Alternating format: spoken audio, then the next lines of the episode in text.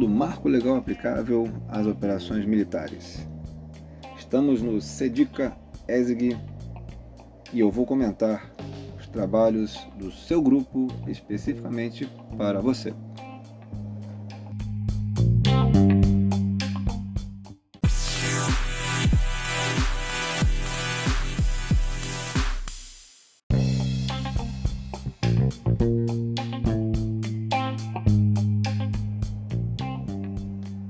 Algumas considerações iniciais.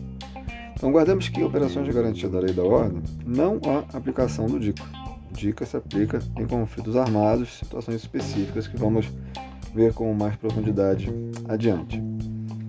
Então, cabe ressaltar que nessa classificação do cenário, a primeira coisa é verificar se há conflito armado ou não. Se não é conflito armado, é o que consideramos outras situações de violência, como são as operações de garantia da lei da ordem. E aproveitando para, para dizer que quando há indicativos de um conflito armado, é justamente classificar os sujeitos, verificar, segundo os sujeitos, se é um conflito armado internacional ou conflito armado não internacional. Sendo conflito armado não internacional, temos aí o, de, o disparo automático do artigo 3 comum, aplicável a todos os conflitos armados sem caráter internacional. Já quando existem outros requisitos complementares, teremos aí a aplicação do protocolo adicional 2. Portanto, é correto dizer que todos os conflitos armados não internacionais, CANI, são regidos pelo artigo 3 comum. E somente alguns têm também a aplicação complementar do protocolo adicional 2. Quando o conflito armado internacional é regido somente pelo artigo 3 comum, dizemos que é um cane de baixa intensidade. Já quando opera também o protocolo adicional 2, temos aí um cane de alta intensidade. Quando for avaliar a existência de um cane, é importante verificar essa classificação. Mas é importante que em todos esses eventos em que há aplicação do DICO, a proteção ao direito à vida, a proteção à execução arbitrária, à execução extrajudicial.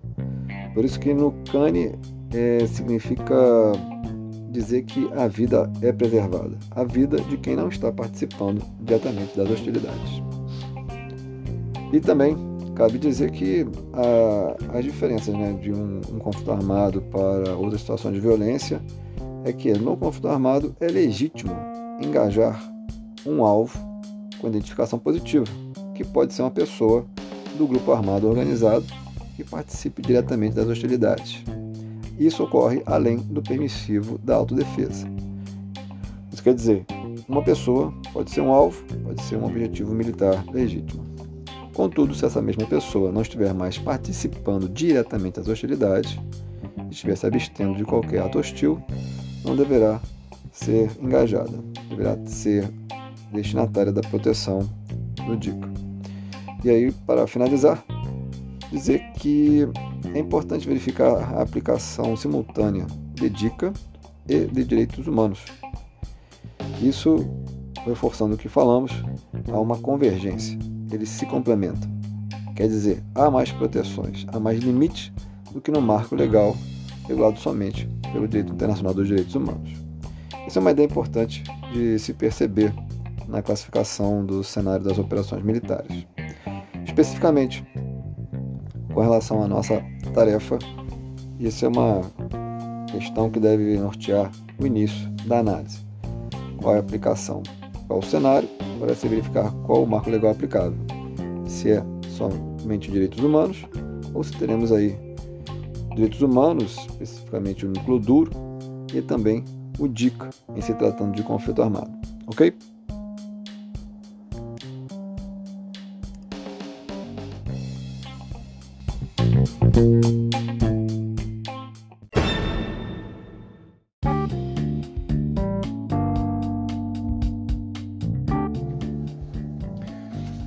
Passo a verificar a apresentação do grupo Foxtrot.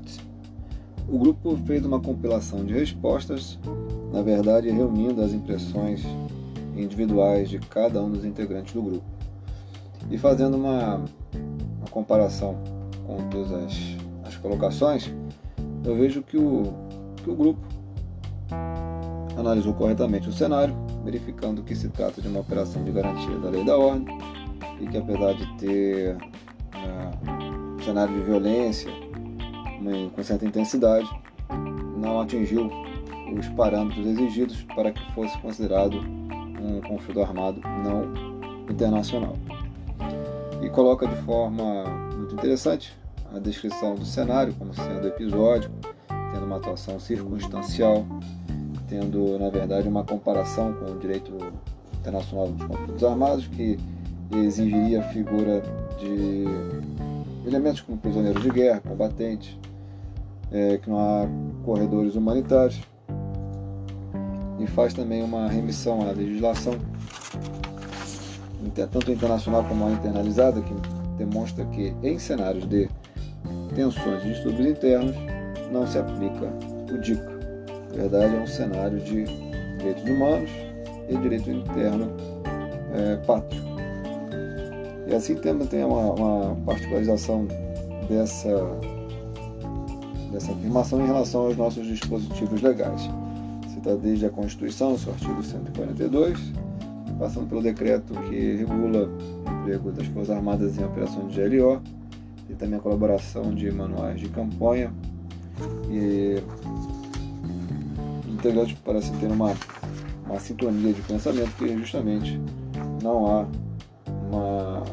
parâmetro suficiente para que fosse, para que fosse, para que seja é, classificado como tendo aplicação do DICA porque não há, não há o atingimento dos parâmetros devidos para um conflito armado. O grupo fez uma pesquisa bem completa. Eu considero então que quando se faz todo esse percurso na linha investigativa para chegar a essas conclusões, o grupo cumpriu a finalidade da tarefa. Eu coloco uma, uma colaboração a fim de, de poder já ter uma, uma utilização técnica dos termos. Quando se fala de combatente, essa é uma situação que é inerente ao conflito armado internacional. Combatente, o status de combatente pode conferir também o status de prisioneiro de guerra. Portanto, se não há combatente, não há prisioneiro de guerra.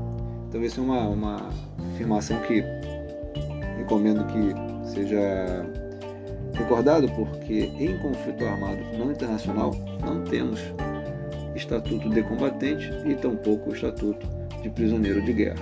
Essas são situações exclusivas de conflito armado internacional. No mais, tenho que a pesquisa foi muito bem apresentada, muito bem conduzida, ah, todos participaram de uma forma profunda com seus, argumentos. Então, a mim me resta dizer com segurança que o grupo cumpriu bem a missão e pode ser classificado como trabalho aprovado.